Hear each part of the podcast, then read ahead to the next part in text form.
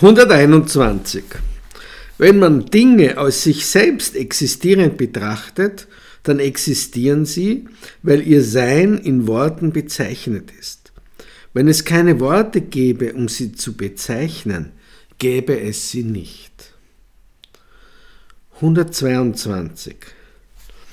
Das, was nur als Wort existiert und nicht als Wirklichkeit, so etwas findet man noch nicht einmal im normalen Wissen. Es kommt vom Wesen der irrtümlich verstandenen Realität, weil keine derartige Wahrnehmung möglich ist. 123. Wenn solche Irrtümer begangen werden, kann man nicht über die Nichtexistenz der Eigennatur reden. Weil das Wesen der Wirklichkeit irrtümlich verstanden wird, nimmt man etwas wahr, wo es tatsächlich keine Eigennatur gibt. Tatsächlich ist alles nicht existent. 124. Was als Vielfalt gesehen wird, ist der Geist, bei dem schlechte Eindrücke sind. Aufgrund von geistiger Verwirrung hängt man an Formen und Erscheinungen und sieht sie als wirklich an. 125. Unterscheidung wird beseitigt durch nicht unterscheidende Unterscheidung. Die Wahrheit der Leerheit wird durch nicht unterscheidende Unterscheidung gesehen. 126.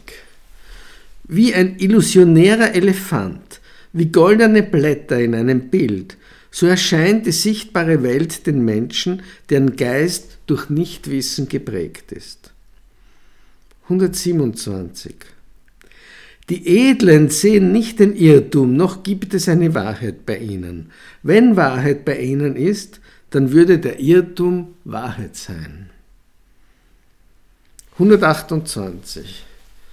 Wenn Formen entstehen außerhalb jeglichen Irrtums, dann wird dies tatsächlich Irrtum sein, das Unreine ist wie die Dunkelheit.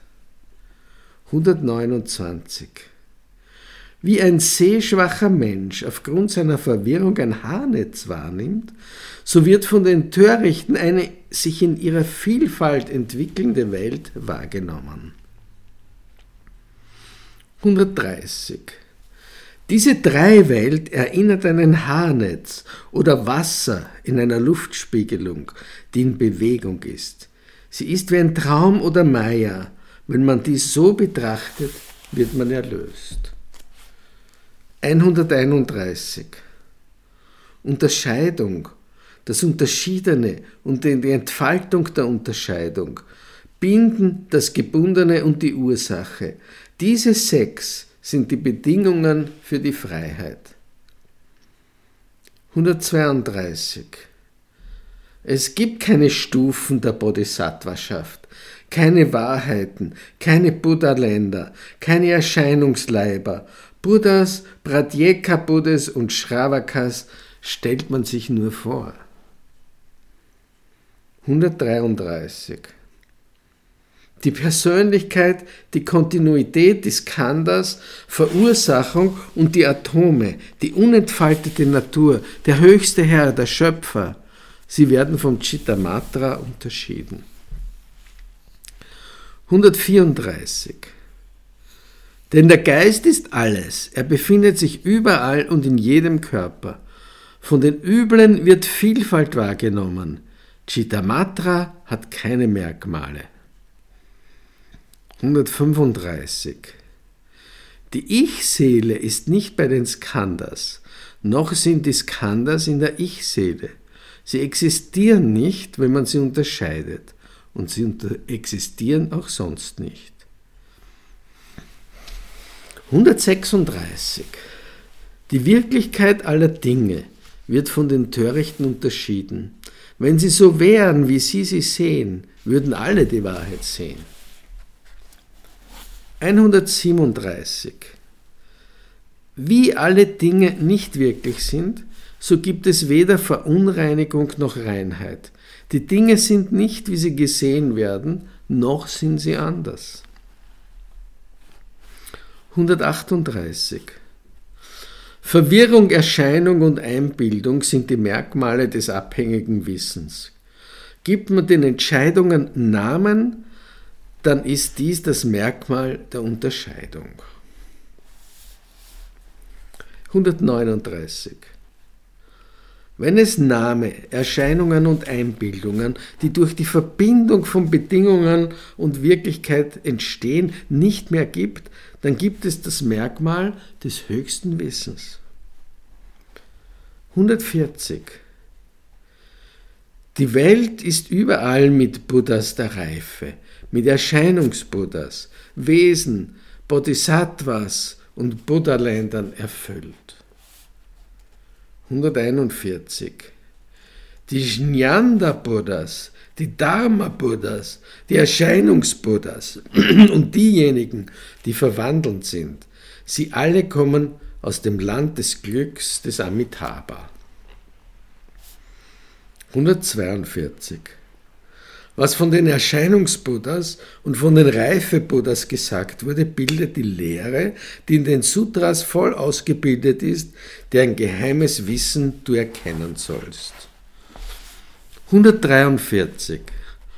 Was von den Bodhisattvas und den Führern gesagt wird, ist das, was von den Erscheinungsbuddhas gesagt wird und nicht von den Buddhas der Reife. 144. Diese Dinge sind unentstanden, aber sie sind nicht völlig nicht existent. Sie gleichen der Stadt der Gandharvas, einem Traum und Schöpfungen der Maya. 145. Der Geist entwickelt sich auf verschiedene Weise und der Geist ist befreit. Der Geist entsteht auf keine andere Weise und so verschwindet auch der Geist. 146. Der Geist der Menschen ist das, was etwas als Wirklichkeit wahrnimmt. Dieser Geist wird als Unterscheidung festgestellt. Nur bei Geist allein gibt es keine objektive Welt. Ohne Unterscheidung ist man erlöst. 147. Zusammengefügt durch die Schlechtigkeit irrigen Denkens entsteht Unterscheidung. Dadurch entwickelt sich diese falsche Welt. 148. Relatives Wissen entsteht dort, wo etwas an die äußere Welt erinnert. Höchstes Wissen gehört zum Reich der Soheit. Wenn ein Umdenken stattfindet, gibt es den Zustand der Truglosigkeit, die das Reich der Edlen ist.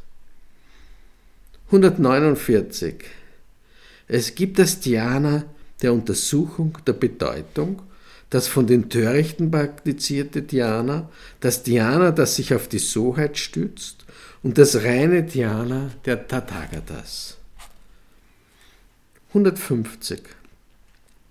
Bei falschen Vorstellungen von der Eigennatur sind alle Dinge unentstanden. Wenn die Menschen sich an das relative Wissen anschließen, werden sie durch die Unterscheidung verwirrt.